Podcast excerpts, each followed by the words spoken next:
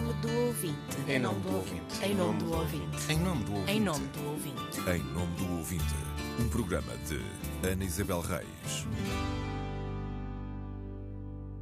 Queixas. Duas emissões motivaram queixas que chegaram ao gabinete da provedora. A do dia em que o Primeiro-Ministro apresentou a demissão e a tarde desportiva que anulou um noticiário por poucos minutos. Neste Em Nome do Ouvinte, vamos ouvir as respostas do diretor de informação da rádio. No dia 7 de novembro, na agenda dos órgãos de comunicação social, estava prevista uma deslocação do Primeiro-Ministro ao Porto. Estava prevista, mas logo no início da manhã, outras notícias se sobrepuseram à agenda. Em última hora, dou-lhe conta de uma notícia que está a ser avançada pela SIC. O Ministério Público está hoje a realizar buscas num processo a envolver o Ministro das Infraestruturas, João Galamba, e também o antigo Ministro do Ambiente, João Matos Fernandes.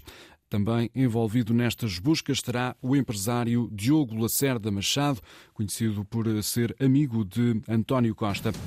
Liga à informação. Ligue à Antena 1. São 9h26, daqui a pouco voltamos ao trânsito. Um mês de guerra entre Israel e o Hamas. Como avalia as posições da comunidade internacional?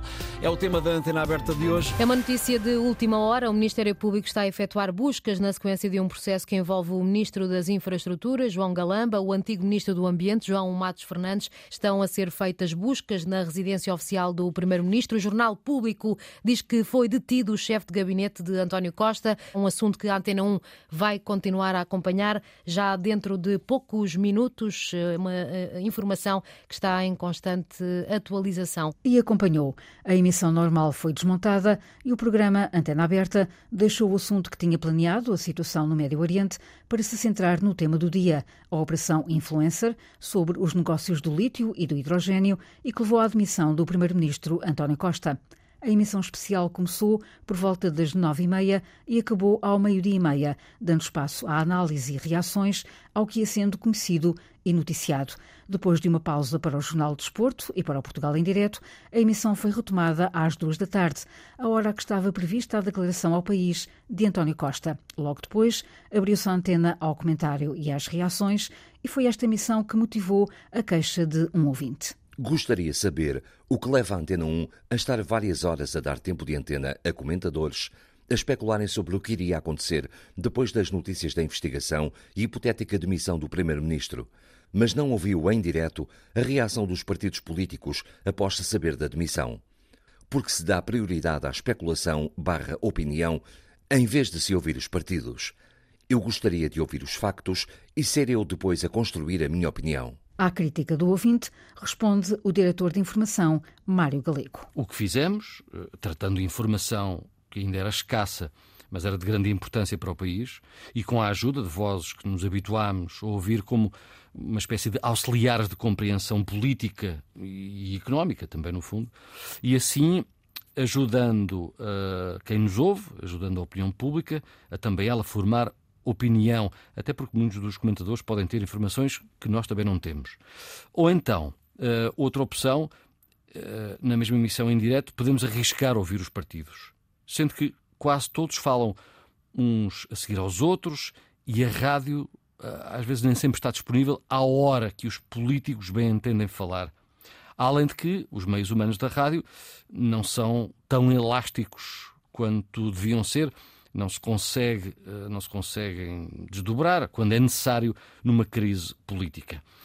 Mas eh, se não os ouvirmos em direto, certamente que escutamos as opiniões deles ao longo dos noticiários, que é o local indicado para as notícias. Aliás, eh, nunca a Rádio Pública deixou de os ouvir. Quanto aos comentários, foi dado sobretudo a prioridade a constitucionalistas e também a alguns advogados para falarem da moldura penal ou de, de considerações penais sobre as acusações que até aqui tinham sido conhecidas das informações eh, disponibilizadas.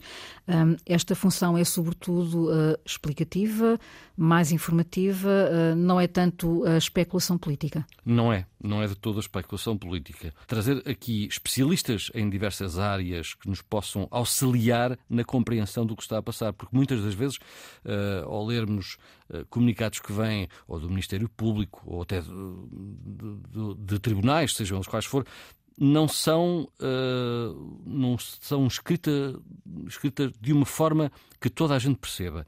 E isso requer que haja constitucionalistas, por exemplo, advogados, juristas, que possam ajudar a compreensão de quem está a ouvir lá em casa. A resposta do diretor de informação, Mário Galego. O ouvinte questiona porque se dá prioridade à especulação e à opinião em vez de se ouvirem os partidos. A queixa tem duas partes distintas que merecem duas respostas diferentes. As fronteiras entre o que é comentário, especulação, contextualização e informação são claras. Ouvida a emissão especial no seu todo, não parece que se tenha dado lugar à especulação. Privilegiou-se a informação em primeiro lugar e, num segundo plano, a opinião. Foram ouvidos constitucionalistas, advogados e um economista. Intervenções que ajudam a contextualizar o que está a acontecer do ponto de vista constitucional, penal e processual e das consequências no plano económico. Estes esclarecimentos sobre assuntos tão específicos e que não são do conhecimento da grande maioria dos ouvintes ajudam, e cito as palavras do ouvinte para contra-argumentar, ajudam a construir uma opinião mais informada.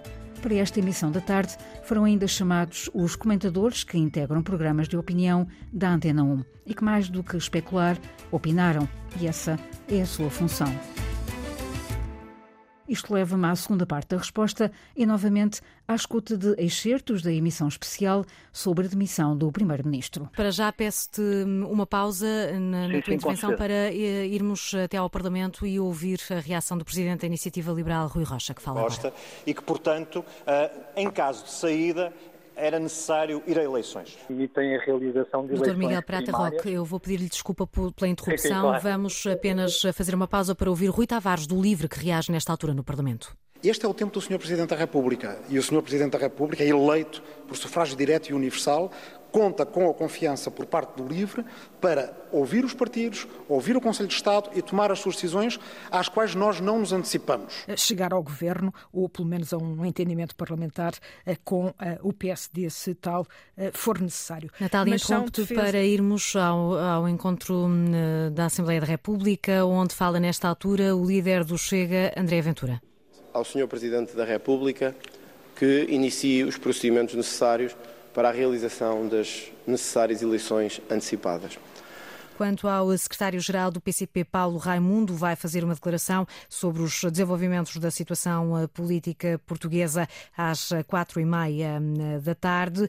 Do eh, CDS há, neste momento, um comunicado do presidente do partido, Nuno Melo. O CDS aguarda com serenidade a decisão do presidente da República, que, na leitura do partido, só poderá passar pela dissolução da Assembleia da República e pela convocação de eleições antecipadas. É o final desta emissão especial aqui na Antena 1.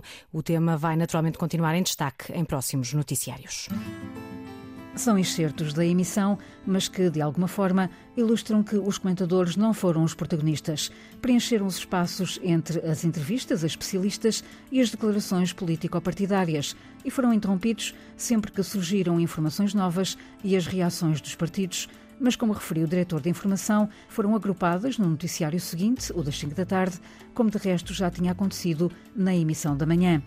De facto, como diz o ouvinte, não foram escutados em direto todos os partidos após se saber da demissão do Primeiro-Ministro. E essa é uma lacuna que o diretor de informação justifica com a ausência de recursos humanos e pela forma como as declarações se sucederam, muitas num curto espaço de tempo, embora todas elas tenham sido feitas no mesmo espaço físico, o Parlamento. Não é uma situação nova nem vulgar, mas é em casos como este, inesperados e que exigem decisões rápidas, que a falta de recursos se torna audível, até para os ouvintes capazes de discernir o que a Antena 1 transmitiu e não transmitiu. A 4 de novembro, um sábado, a Antena 1 transmitiu o Chaves Benfica. O jogo de futebol acabou às 5h30. A partir daí, a tarde desportiva seguiu com comentários, as entrevistas rápidas e os resumos dos jogos. Manuel Queiroz, para as notas finais, para os comentários finais também, temos uh, emissão até perto das 18h10.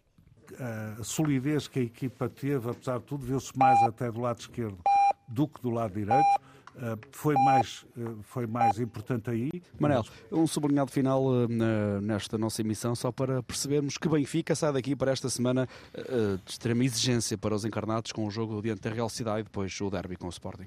Pois, vamos ver se Roger Schmidt o que é que decide para o jogo da San Sebastián, se vai manter os três centrais. Vou dar um salto até Famalicão para perceber os, como foram os primeiros minutos do Famalicão Gil Vicente com a jornalista Ariana Azevedo que está a acompanhar esta partida. Ariana, de novo, agora, é, boa noite. Boa noite, David. É caso para dizer que o espetáculo está entretido, eh, porque já tivemos aqui eh, algumas eh, ocasiões de um lado e do outro. Aliás, o Famalicão tem estado melhor nestes primeiros instantes de jogo. Estamos no minuto 5. Já houve um cartão amarelo para Zé Carlos do Gil Vicente. Antena 1, Desporto. Já estamos na reta final desta transmissão. Eh, depois, a partir das 8 e 11 arranca nova emissão especial para acompanhamento do Braga Portimonense. Vamos para as despedidas. Fique bem, fique na companhia da Antena 1 e não esqueça, mais à frente, a partir das 8 e meia da noite, haverá Braga Portimonense com relato integral. Um abraço, boa noite. Antes das seis deram-se as notas finais, mas afinal não houve noticiário, nem à hora certa, nem minutos depois. Quando a emissão desportiva acabou, um ouvinte atento deu conta e escreveu à provedora. Quero apresentar o meu desagrado pelo facto de ser recorrente à Antena 1 esticar, entre aspas, a emissão de desporto, entre aspas, após o fim dos jogos, mesmo quando estes acabam 20 ou 30 minutos antes da hora certa. Exemplo, no dia 4 de novembro, o jogo Chaves-Benfica terminou muito antes das 18 horas, mas esticaram a emissão de comentários até às 18h10 para o noticiário à hora certa não ir para o ar. O mesmo aconteceu após o jogo Braga-Portimonense, que terminou 30 a 20 minutos antes das 23 horas. No entanto, mais uma vez, esticaram, entre aspas, a emissão até às 23h10 para o noticiário à hora certa não ir para o ar. Porquê? Ouvida a emissão do dia 4, há que corrigir parte da queixa. Efetivamente, não houve noticiário às 6 da tarde, mas ao contrário do que afirma o ouvinte, houve noticiário às 11 da noite. A correção não anula a pergunta pertinente do ouvinte. Faz sentido estender a emissão de desporto, com comentários e resumos, por mais de 10 minutos e assim eliminar o noticiário? Mais uma vez, responde o diretor de informação, Mário Galego. Às vezes, nas emissões de desporto, uh, tentamos ser uh, corretos e um, esticamos. Corretos no sentido de ouvir todos os protagonistas de um jogo. Uh, ouvimos os jogadores no final do jogo, ouvimos os treinadores e depois temos comentário, temos reportagem no final do jogo este, este comportamento em antena uh, é quase, digamos, uh, uma tentativa de ser um, um, um, comportamento democrático. Queremos ouvir toda a gente no final do jogo. E isso obriga-nos às vezes a esticar uh, a emissão. Sim, é verdade que isso é entendido por alguns ouvintes que, que possam ser mais uh, apreciadores de um noticiário à hora certa. Uh, é verdade que pode ser um, um tempo uh, de, de escuta que não, não beneficia quem está à espera do noticiário, mas aqui o espaço de futebol, uh, que, é, que é um espaço prioritário na Antena 1, porque tem muitos ouvintes, sabemos que tem muitos ouvintes, tentamos ser corretos até ao limite, uh, até dar voz a toda a gente, aos protagonistas do jogo, aos comentadores que temos em, antena, e isso leva-nos às vezes para lá da hora certa, a hora habitual do noticiário, mas não quer dizer que minutos depois ou no próximo noticiário não haja um noticiário, por exemplo, mais alargado para compensar o tempo de falta do noticiário, por exemplo, das seis, quando a emissão do desporto é às seis e dez a resposta do diretor de informação. Mário Galego reconhece que o futebol ocupa um espaço privilegiado na emissão da Antena 1, com isso responde à expectativa de uma boa parte da audiência que sintoniza a rádio pública para ouvir os relatos, mas defrauda quem quer continuar a ouvir os noticiários à hora certa. Por mais do que uma vez nos referimos à necessidade de estabelecer um equilíbrio. A crítica do ouvinte coloca em perspectiva os critérios editoriais que levam a que se privilegie mais o comentário e resumos do que um noticiário depois de uma tarde desportiva em que a informação surge quase sempre em forma de síntese. Neste caso, a emissão desportiva acabou nove minutos depois das seis da tarde. A questão colocada pelo ouvinte é válida e merece uma reflexão se as informações dadas nesses nove minutos justificam a eliminação de um noticiário. A caixa do Correio do Provedor está aberta aos ouvintes das rádios, web rádios e podcasts. Pode escrever a partir do sítio da RTP, em rtp.pt, enviar mensagem à provedora do ouvinte. Em nome do ouvinte, um programa de Ana Isabel Reis, com apoio dos jornalistas Célio de Souza e Inês Forjás, gravação de Alberto Cardoso e montagem de João Carrasco.